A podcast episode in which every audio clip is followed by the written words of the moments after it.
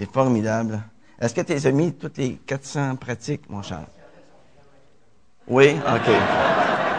Ah, OK, OK. Alors, je te pardonne. Euh.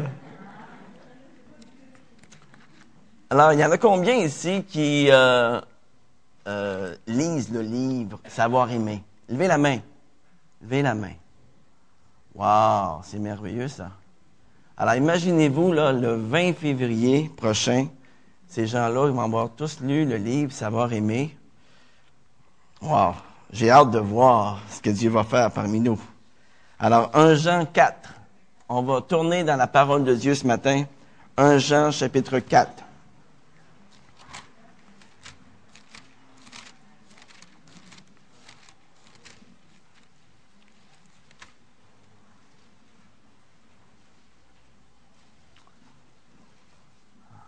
Alors, je vais lire les versets 7 à 11. 1 Jean, chapitre 4, verset 7.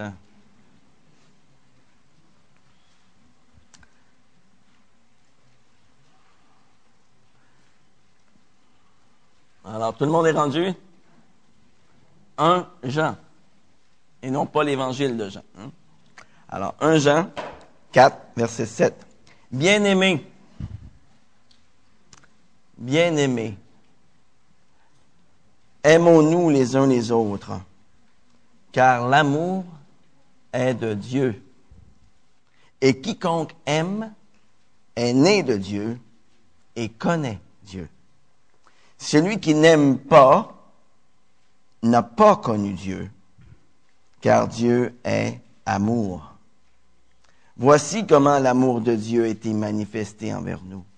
Dieu a envoyé son Fils unique dans le monde afin que nous vivions par lui.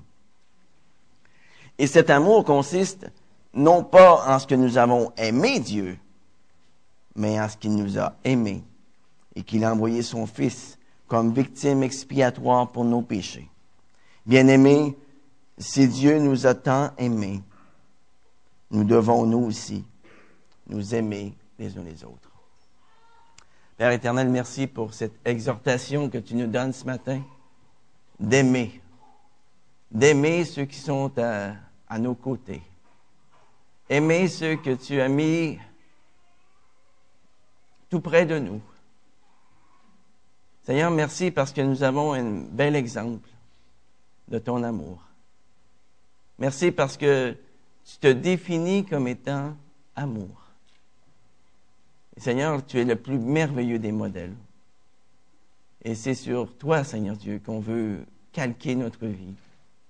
Non pas sur les amours du monde, mais sur ton amour à toi.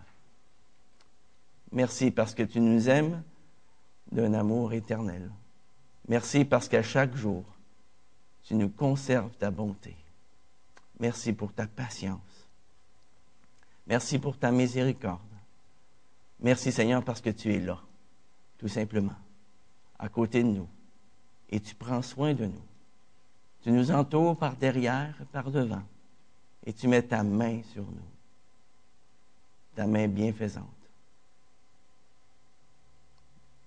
Merci Seigneur pour tout. Merci pour ta parole et je te prie Seigneur de nous bénir ce matin.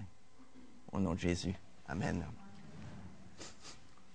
Alors imaginez ce matin deux fiancés. Alors, pour la circonstance, nous allons les appeler Gilles et Loïs. Ils se promènent sur une petite île déserte au beau milieu d'une belle rivière. Ils ont enlevé leurs sandales et ils ressentent le sable chaud sous leurs pieds. Alors Gilles prend alors tendrement la main de Loïs la main de sa fiancée. Il lui dit, Loïs, je t'aime. Je t'aime vraiment. Qu'est-ce qu'il veut dire, notre ami Gilles? Hmm? Vous savez, en lui disant cela, il peut vouloir dire bien des choses. Mais le moins qu'on puisse dire, c'est qu'il est attiré par la belle Loïs. Quand Gilles lui dit Je t'aime, il est en train de lui dire qu'il la trouve aimable. Et s'il devient un tout petit peu romantique, eh bien, il va lui dire quelque chose de la sorte. Loïs, j'aime tellement la couleur de tes yeux. Ce sont les yeux les plus merveilleux, les plus magnifiques que j'ai jamais vus. La couleur de tes cheveux, ton sourire, ton haleine. Il n'y a rien que j'aime pas en toi. Ta personnalité est si merveilleuse. Tu es constamment une source d'encouragement pour moi. Vous savez, lorsque Gilles dit à Loïs qu'il l'aime, il ne veut certainement pas dire ce qui suit. Tu es la femme la plus ordinaire que je connaisse. Et ta mauvaise haleine pourrait faire fuir une meute de loups affamés. En plus de cela, tu n'as aucun sens d'humour. Et plus je parle avec toi, plus je m'aperçois que tu es une femme vraiment misérable, narcissique et haïssable. Et si tu crois, je t'aime. Vous savez, quand Gilles dit à Loïs qu'il l'aime, il la trouve vraiment aimable. Il la trouve vraiment extraordinaire. Et c'est bien correct comme ça. Aujourd'hui, la plupart des couples qui se marient prétendent le faire par amour. Et c'était aussi sûrement votre cas lorsque vous vous êtes mariés, n'est-ce pas?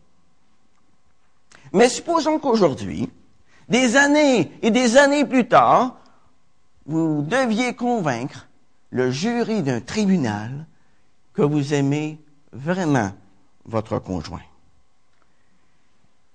quels seraient les faits que vous donneriez aux membres du jury pour les convaincre? Quels seraient les faits?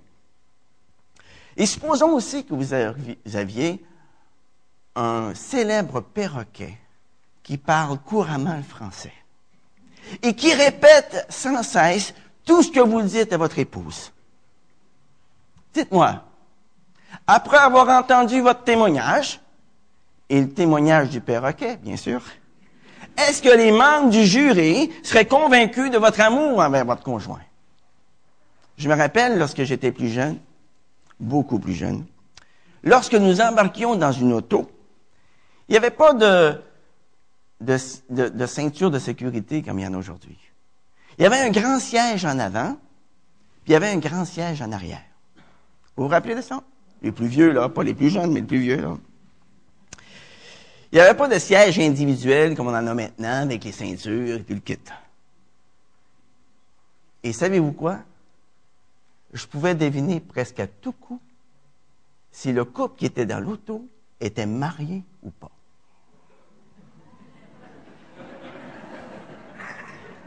Habituellement, si le couple n'était pas marié, l'homme était assis derrière son volant et la femme était littéralement collé dessus. Si le couple était marié, eh bien, la distance dépendait du nombre d'années qu'ils étaient mariés.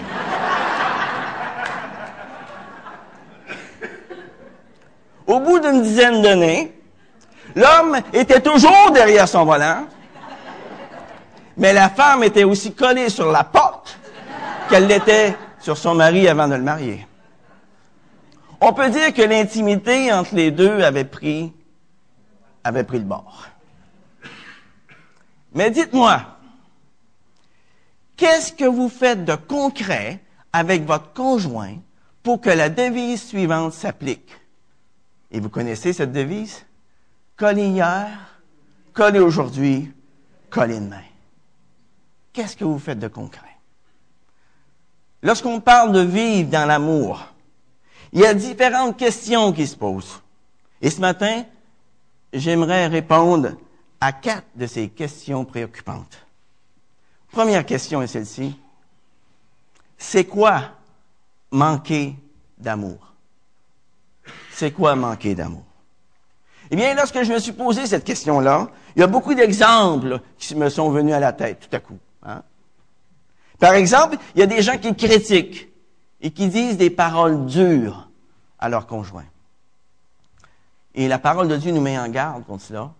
dans Éphésiens chapitre 4, verset 29, où elle nous dit qu'il ne sorte de votre bouche aucune parole malsaine.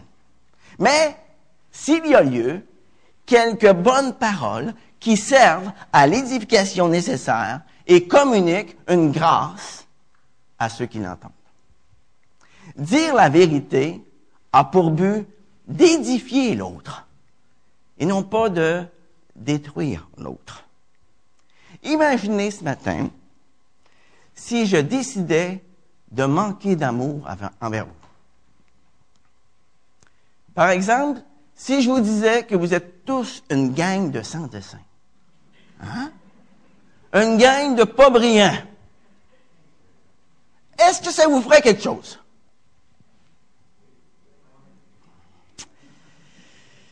Vous savez, une parole comme ça, ça peut susciter autant de réactions que de personnes dans la salle. En voici quelques-unes. La première réaction pourrait en être une de déni. Mais voyons, ça n'a pas de bon sens. J'ai le sûrement pas dit ça ce matin. J'ai sûrement mal compris. Deuxième réaction. Ouais. Gilles s'est pas levé de bon pied matin. Et là, vous renvoyez cette attaque-là vers moi. Ça, c'est l'effet ricochet. La troisième réaction pourrait être celle-ci. Pour qui qui se prend, lui, de dire une chose semblable? Hein? Ça se voit que c'est pas regarder dans le miroir. Ça, c'est l'effet miroir. La quatrième réaction, ah oui, vraiment, je suis pas brillant. Et ce matin, Gilles vient me confirmer ce que je savais déjà depuis très, très longtemps. Ça, c'est l'effet introspection. La cinquième réaction pourrait être celle-ci. Eh bien, moi, je ne resterai pas ici pour en entendre plus. J'en entendrai pas plus longtemps. Mais il va savoir, le petit Gilles, de quel bois je me chauffe. Ça restera pas là. Je vais en parler aux autres pour savoir ce qu'on va faire avec lui. On va faire notre parti politique dans l'Église et on va aller lui dire ce qu'on pense de lui. Ça va être sa fête.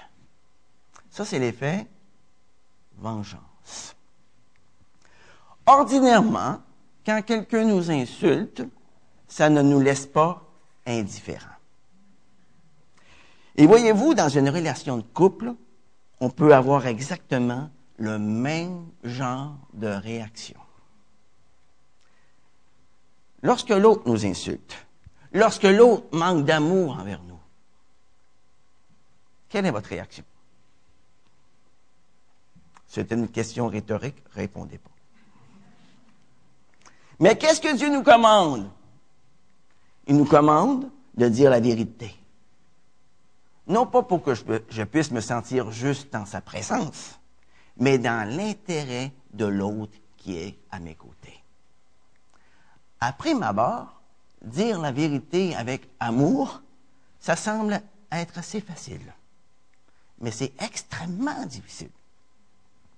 L'une des choses les plus difficiles auxquelles j'ai été confronté dans mes 35 ans de mariage, c'est de dire la vérité avec amour. Très souvent, lorsque les choses nous tapent sur les nerfs, c'est la vérité toute nue qui sort de notre bouche. Ou bien c'est le silence boudeur qui s'installe et l'amour prend le bord à ce moment-là. Une deuxième façon de manquer d'amour envers notre conjoint, c'est de jouer au roi du silence avec l'autre. Avez-vous déjà joué au roi du silence avec vos enfants? Personne n'a joué au roi du silence avec ses enfants ici? Ben oui, hein? Ben oui. Alors vous connaissez les règles du jeu, hein? Alors celui qui peut euh, rester le plus longtemps sans parler, c'est lui qui a gagné. Hein? C'est lui le roi du silence. Eh bien, j'aime pas beaucoup vous dire cela ce matin, mais pour vous dire la vérité, il m'arrive encore quelquefois de jouer à ce jeu-là. Vous savez, nous jouons au roi du silence lorsque nous faisons comme si nous n'étions pas dérangés par une certaine situation, alors que nous le sommes. Nous jouons au roi du silence lorsque nous faisons semblant d'être d'accord avec l'autre, alors qu'on ne l'est pas. Règle générale, au nom de la paix, bien sûr, les couples jouent souvent au roi, au jeu du roi du silence. Mais ça, ce n'est pas une paix qui est construite sur le roc de la vérité. Au fond, c'est bien loin d'être une véritable paix. On évite tout simplement un conflit à ce moment-là. Et c'est une véritable guerre froide qui s'installe entre nous. Moi, je connais des couples qui jouent au roi du silence depuis des années. Ils jouent à ce jeu-là parce qu'ils veulent éviter des discussions interminables. Mais qu'est-ce qu'ils font en faisant cela? Ils enlèvent toute possibilité d'intimité entre eux. Ils veulent éviter de faire des vagues. Ils veulent éviter de secouer le bateau. Mais ils passent des années et des années à vivre dans l'amertume et dans la frustration. Vous savez, c'est toujours la crainte qui nous fait jouer au jeu du roi du silence. Et la parole de Dieu nous dit dans 1 Jean chapitre 4 verset 18 que l'amour parfait, qu'est-ce qu'elle fait? Bannit la crainte. L'amour parfait bannit la crainte. Un troisième exemple de manque d'amour envers notre conjoint, c'est l'indifférence l'un envers l'autre. Et vous remarquerez, lorsqu'on s'achète une nouvelle auto, nous astiquons la carrosserie jusqu'à ce qu'elle retrouve son lustre d'origine pour qu'elle brille, hein? On fait réparer la moindre égratignure pour que notre auto puisse conserver sa beauté, sa valeur. Mais à mesure que le temps passe, à mesure que l'auto vieillit, on commence à tolérer les petites bosses. On commence à tolérer les petites égratignures. Après tout, on ne veut pas tout déclarer ça aux assurances. Hein? Pensez aux primes qui vont monter en flèche. Mais voyez-vous, trop souvent, c'est la même chose qui se passe dans notre relation avec nos proches, et en particulier avec notre conjoint. Lorsqu'on se marie, on agit de la même façon qu'avec une nouvelle auto. On cherche à réparer chaque petite blessure que l'autre a reçue. Chacun des conjoints s'efforce de dire la vérité à l'autre avec amour. On veut que rien ne brise notre relation. Puis, petit à petit, avec le temps, qu'est-ce qui arrive? On devient fatigué de dire la vérité avec amour. Et on commence à dire la vérité toute crue. On commence à tolérer aussi le mensonge dans notre vie, parce que ça nous paraît moins compliqué. On encaisse bosse par-dessus bosse, hein, jusqu'à ce qu'on finisse par ne plus s'en soucier. Et au bout d'un certain temps, eh bien, notre relation est juste bonne à être envoyée à la ferraille. Et c'est là où mène l'indifférence dans un couple. Il y a beaucoup d'autres exemples de manque d'amour que l'on peut rencontrer dans un couple. Et je les énumérerai pas tous ce matin, on pourrait en parler pendant des heures. Hein? Mais on n'a qu'à penser à l'amertume, à la colère, à l'animosité, à la clameur, à la calomnie et toutes sortes d'espèces de méchanceté. Et ceci nous amène à la deuxième question. Ça veut dire quoi vivre dans l'amour? Ça veut dire quoi vivre dans l'amour?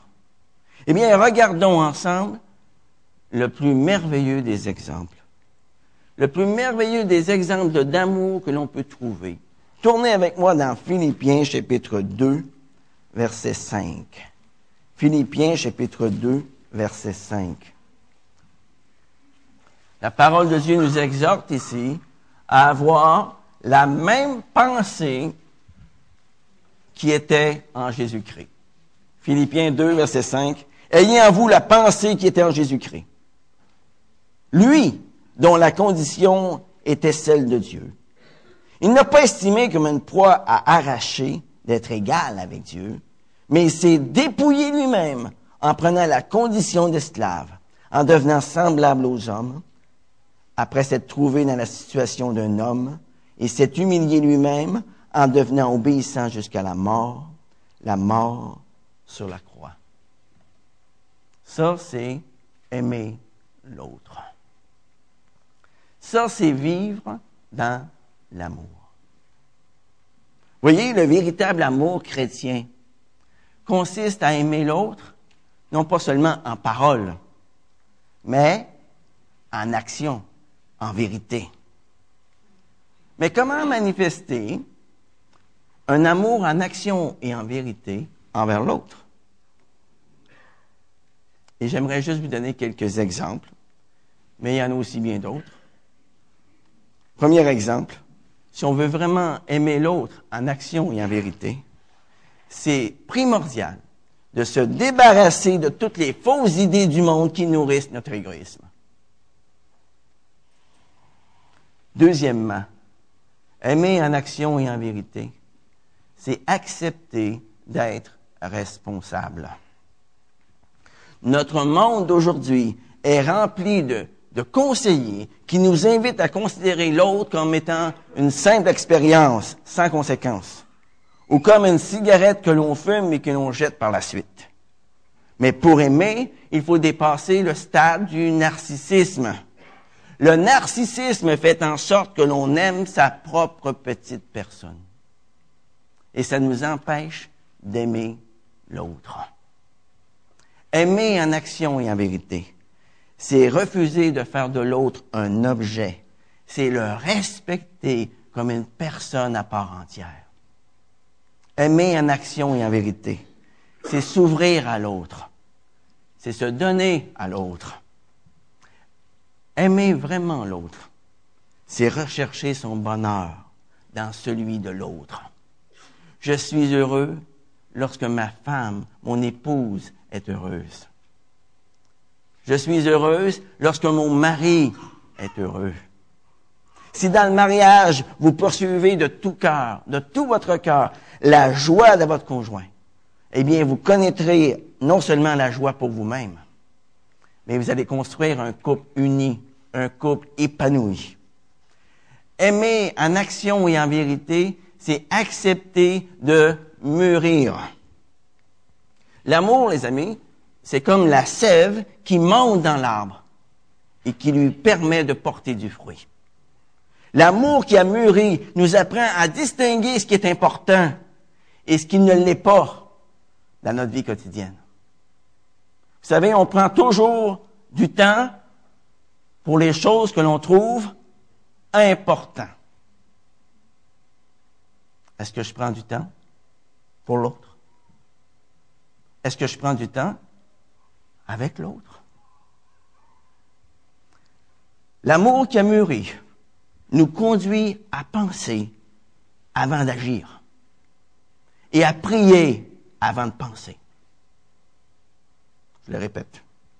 L'amour qui a mûri nous conduit à penser avant d'agir et à prier avant de penser.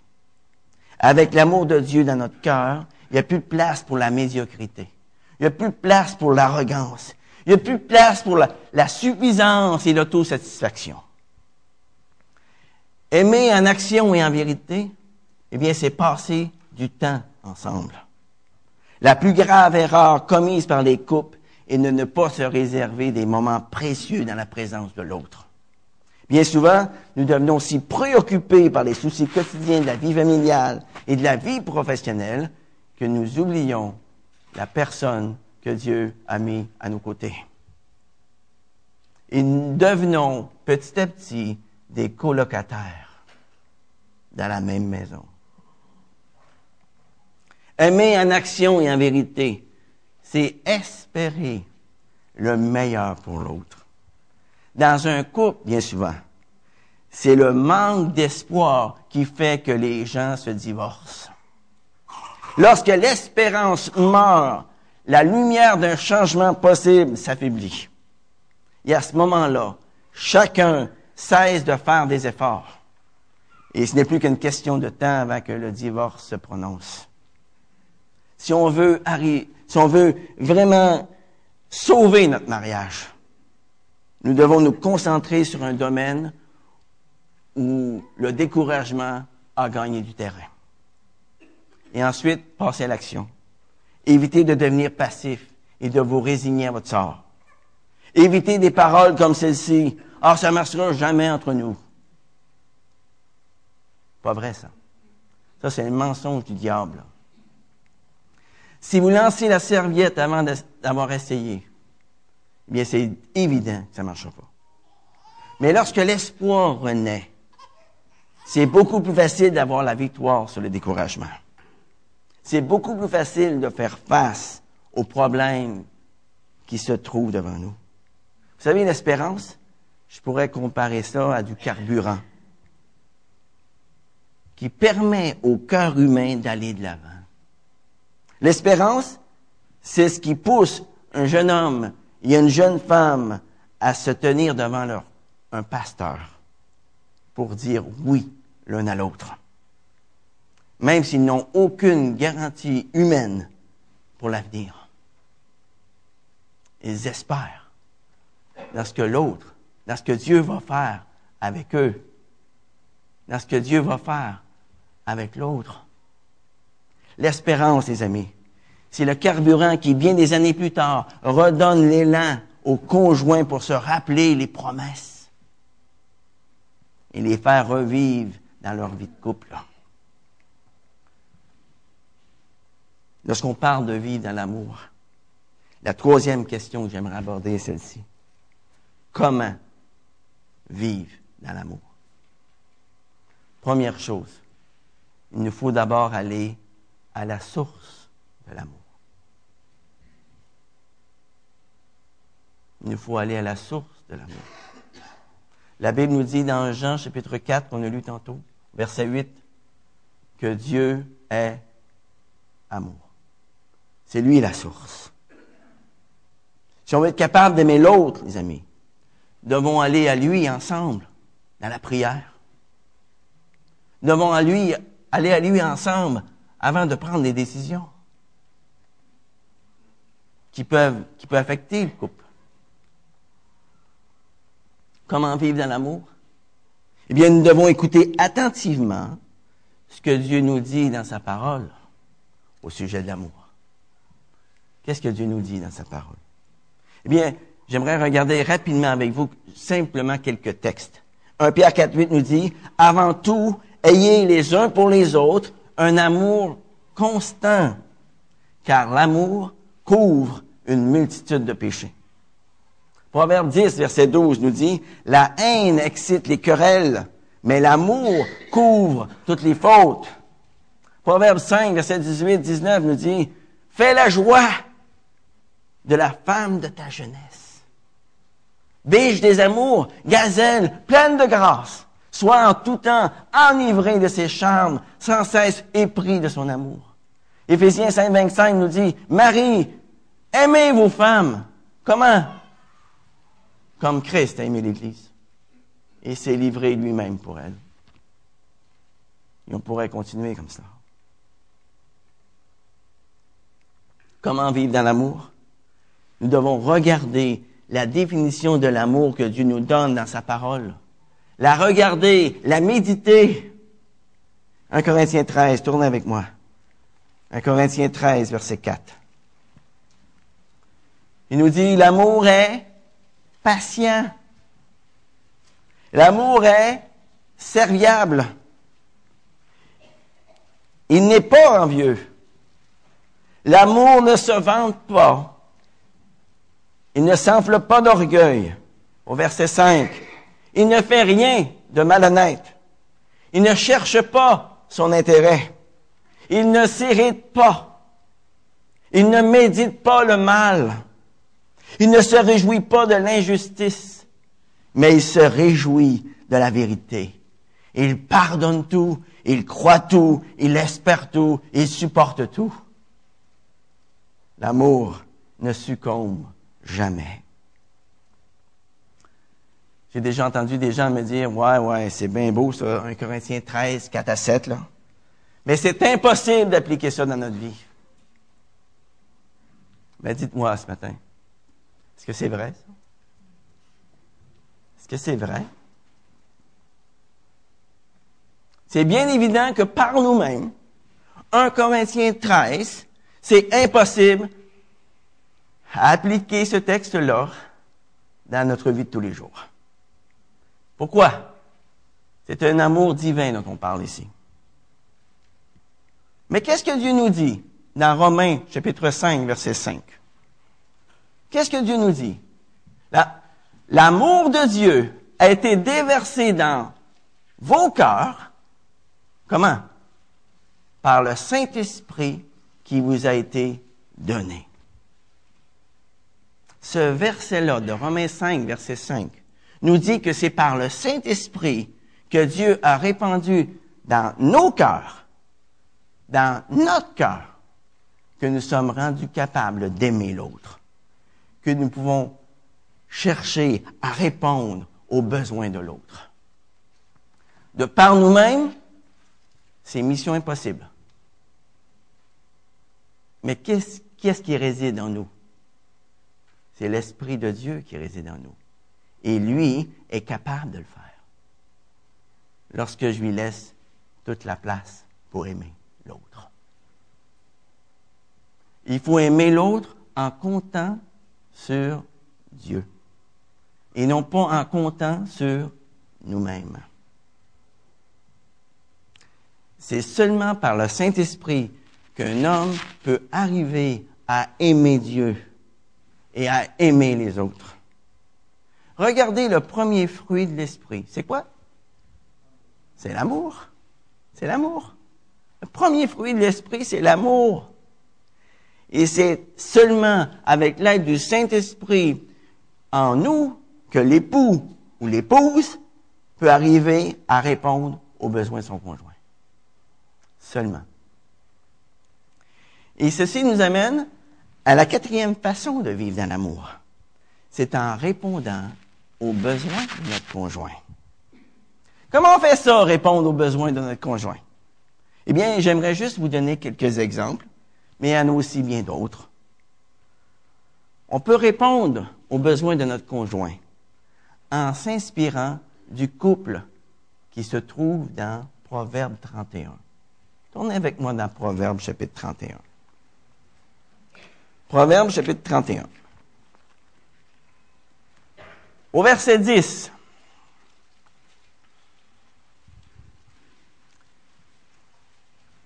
Qui trouvera une femme de valeur? Son prix dépasse beaucoup celui des perles. Le cœur de son mari a confiance en elle et le bénéfice ne manquera pas. Elle lui fait du bien et non du mal tous les jours de sa vie. Et regardez au verset 28 et 29 maintenant. Ses fils se lèvent et la disent heureuse.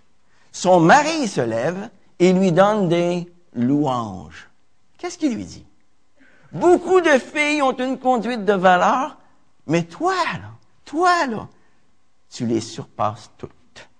Tu les surpasses toutes. Qu'est-ce qui caractérise ce couple?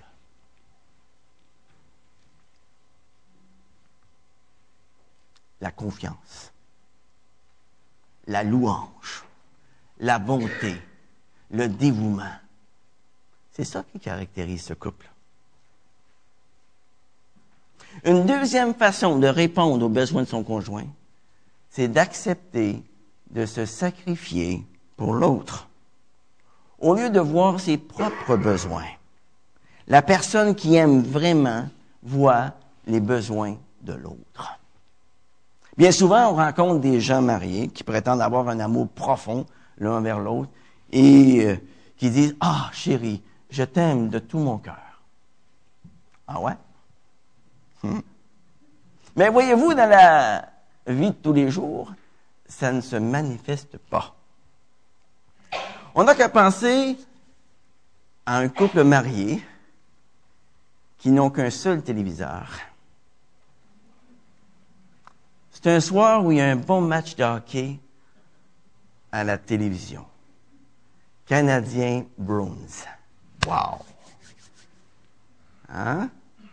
Et là, le monsieur s'est bien promis de regarder ce match. Mais la dame, elle, elle a un beau film à la télévision qui s'appelle Love Story. Et elle s'est bien promise de regarder ce film. La question qu'on peut se poser, c'est celle-ci. C'est lequel de ces programmes va apparaître au petit écran ce soir-là? En d'autres mots, qui aura un amour tel qu'il sera prêt à sacrifier son programme pour le plaisir de l'autre? En général, ce qui arrive, c'est que le programme commence. Et là, le monsieur se place confortablement dans son fauteuil et il regarde son match de hockey. Et pendant un commercial de bière, de la bonne bière, eh bien, la dame en profite, elle, pour aller à son, son film. Et là, pendant un, un commercial de savon, le monsieur retourne à son hockey. Ils disent, oui, oui, j'aime l'autre profondément. Mais au moment de tourner le bouton du téléviseur, ça ne se manifeste pas. Parce qu'ils ne sont, pas prêts à sacrifier leur programme pour l'autre. Une troisième façon de répondre aux besoins de son conjoint, c'est de rester humble l'un envers l'autre. L'humilité, les amis, c'est un ingrédient essentiel pour être béni dans nos relations. Tout comme chaque péché a ses racines dans l'orgueil, eh bien, chaque vertu a ses racines dans l'humilité. L'orgueil est derrière chaque conflit que nous avons les uns avec les autres. Et d'un autre côté, l'humilité est derrière chaque relation humaine harmonieuse. Ce que l'humilité fait, c'est qu'elle enlève nos lunettes roses. Et elle nous permet de nous voir tels que nous sommes réellement. L'humilité me fait prendre conscience de qui est Jésus-Christ. C'est lui qui doit être mon sujet de comparaison. C'est lui l'exemple suprême de l'humilité. Et surtout, souvenons-nous que Dieu résiste aux orgueilleux. Mais souvenons-nous aussi que Dieu peut guérir l'orgueilleux. Lorsqu'on parle de vivre dans l'amour, la quatrième question que je veux regarder rapidement avec vous ce matin est celle-ci. Qu'est-ce qui nous motive à vivre dans l'amour? Qu'est-ce qui nous motive à vivre dans l'amour? Eh bien, je vais vous dire ce qui me motive à vivre dans l'amour. Ce sont toutes les bénédictions qui peuvent en découler. C'est un petit peu égoïste, vous me direz. Mais j'aime beaucoup les bénédictions du Seigneur. Lorsque je prends conscience de toutes les répercussions que ça peut avoir dans ma vie de couple, de toutes les répercussions que ça peut avoir sur mes enfants, sur mes frères et sœurs de l'Assemblée, sur le monde que je côtoie à chaque jour, veux, veux pas, ça me donne le goût de vivre dans l'amour. La parole de Dieu nous dit dans Éphésiens chapitre 4, verset 15, qu'en disant la vérité avec amour, nous croîtrons à tous égards en celui qui est le chef, Christ. Ça veut dire, ça veut dire quoi, ça? Vous savez, c'est toute une promesse, là. Mais ça veut dire quoi, croître à tous égards en celui qui est le chef, Christ? Ça veut dire ressembler de plus en plus à Christ. Dans notre comportement, dans nos attitudes, dans nos paroles. Ça veut dire être rempli de l'esprit. Ça veut dire porter le fruit de l'esprit, qui est l'amour, la joie, la paix, la patience, la bonté, la bienveillance, la fidélité, la douceur, la maîtrise de soi. Quelqu'un a dit un jour, l'amour et la vérité sur les lèvres, c'est comme un, arc-en-ciel dans le ciel d'une vie de couple comme c'est vrai. Comme c'est vrai. Il y a une chanson que j'aime fredonner de temps en temps, dont les mots me démontrent ce qu'est le véritable amour. Et voici les paroles, le refrain. Aimer jusqu'à tout donner. Donner jusqu'à en mourir. Mourir pour ceux que l'on aime. Voilà. Voilà ce que Jésus a fait pour moi. Vous savez, j'ai eu le privilège au cours de mes 25 dernières années de suivre beaucoup de couples avec le cours de préparation au mariage. Et savez-vous quoi? Je n'ai jamais, mais jamais entendu un amoureux dire que sa bien-aimée était une femme vraiment misérable, narcissique et haïssable. Et que malgré tout, il l'aimait profondément. Jamais j'ai entendu ça. Mais voyez-vous, ça c'est exactement ce que Jésus a fait pour moi. Ce que Jésus a fait pour vous. Il nous a aimés à tel point qu'il a donné sa vie pour nous. Alors que nous étions encore des pécheurs. Alors que nous étions des gens haïssables. Des gens misérables. Des gens centrés sur eux-mêmes. Il a donné sa vie pour nous. Et Dieu, ce matin, t'invite à aimer l'autre, même si l'autre n'est pas toujours aimable envers toi. Vous vous rappelez au début du message, je vous ai fait connaître de quelle manière l'histoire d'amour a commencé avec mon épouse, il y a maintenant plus de 35 ans. Eh bien, j'aimerais vous dire la suite de cette histoire. Et cette histoire, eh bien, je l'ai racontée à ma femme. Alors que je préparais ce message. Et la voici. Depuis toutes ces années, malgré les luttes et les combats, les bons et les mauvais moments, nous avons appris à nous aimer toujours plus.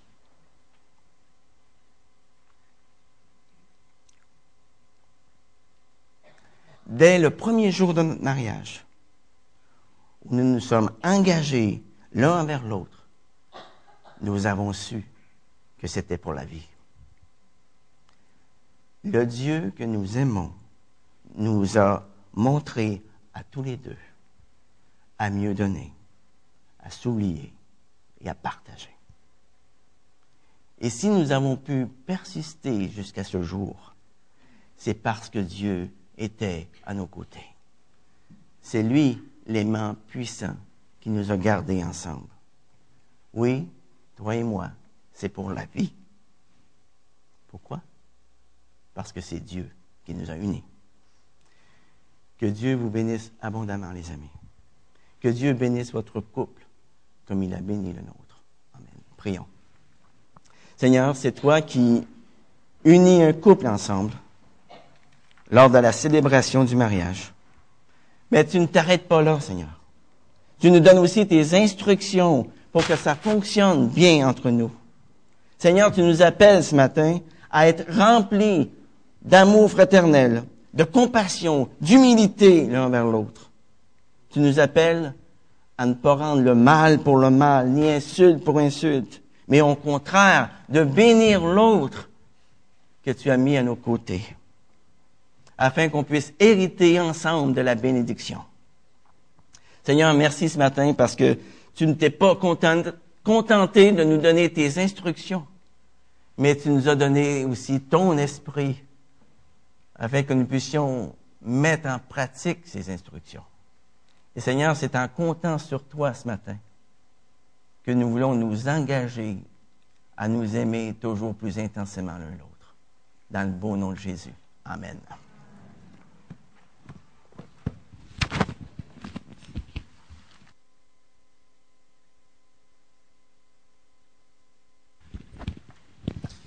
Merci, M. Tessier.